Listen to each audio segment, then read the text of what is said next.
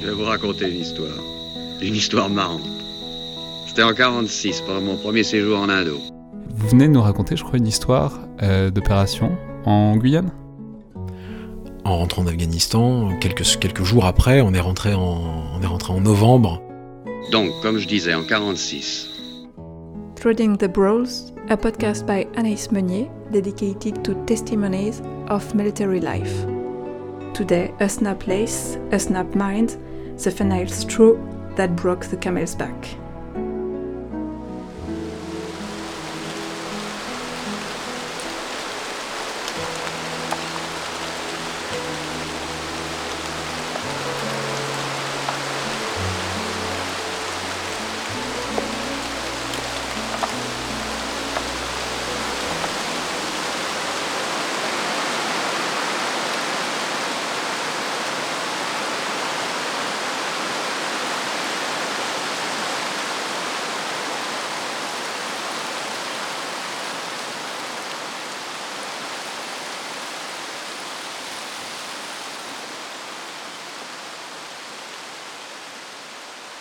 On a training exercise in southern England, my section and I were honing our night navigation skills. It was summer, so darkness was only really possible at around 0 200 hours. It was raining hard and everybody was wet through to the bone.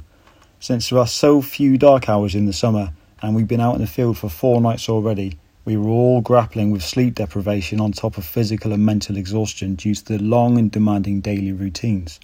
But that was fine. It was always fine. We were used to it whilst on this 17 week long arduous course, and we all wanted to pass. Cheerfulness and adversity was something the directing staff were always on the lookout for, and if people faltered, they faced warnings or failure. 14 men of varying ranks patrolling across rough terrain carrying fighting equipment and stores, taking it in turns to navigate through large expanses of gorse, rivers, wood blocks, and hills. No visible light emitting from anybody, barely a sound underfoot, weapons in hand. Each man trusting the lead to get us to the checkpoint as smoothly and quickly as possible so that we could get back into our sleeping bags and try to rest up until first light. Everybody knowing the task would be done with minimal fuss and maximum efficiency. We reached the next checkpoint, and this directing staff was his usual ambivalent yet overly aggressive self. Everybody show me your compasses, he says. We comply. The directing staff checking with a white light that was so bright it left residual spots in our eyesight for long minutes to come, impairing our ability to see in the darkness. Why haven't you set your next bearing prior to arrival at this location? he says, quietly and menacingly, to three of the candidates.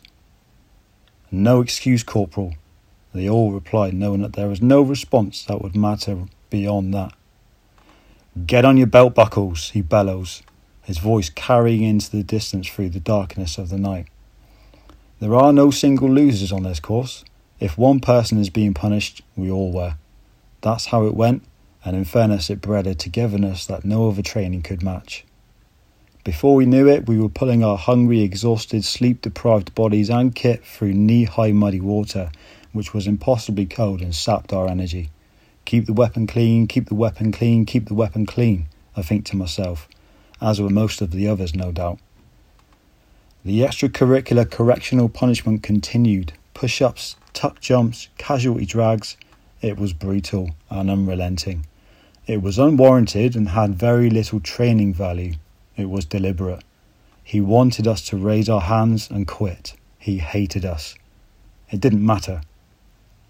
Full tack resumed, and we continued silently and carefully on our way towards the next leg, leaving our power hungry directive staff at his checkpoint, knowing there were more checkpoints still to come. Later, the patrol was halted by the lead, and as no hand signals were passed back, it appeared to be a pause, perhaps to catch a breath or swig some water. We're in close arrowhead formation on the side of a windy hill at this point. The rain hitting the sides of our faces, water droplets rolling off our helmets and dropping down our necks. Every drip taking its simultaneously insignificant yet significant mental toll. The halt was taking too long. What was the issue? We just wanted to get into our sleeping bags. What the hell was taking so long? Who's holding us back? Minutes ticked by.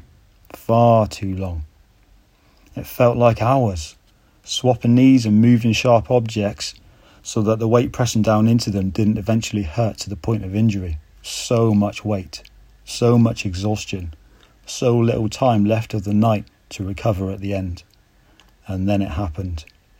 The tiredness, the mental exhaustion, the hunger, the sleep deprivation, the promise of even less sleep later, the anger, the rage. Like an unseen whisper connecting us all, something snapped among the men.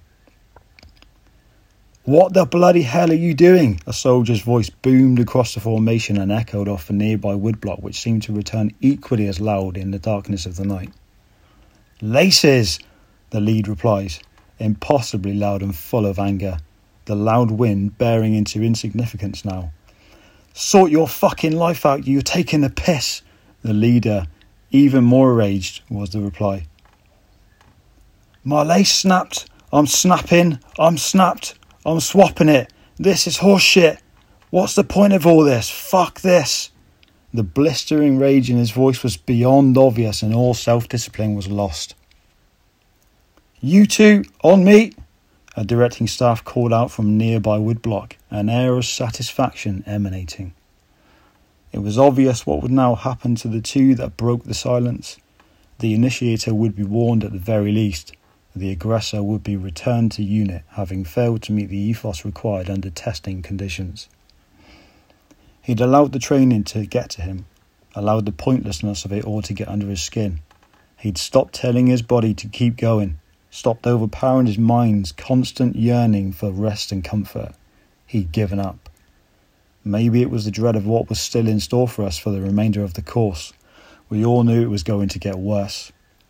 It would be unrelenting until the very last day.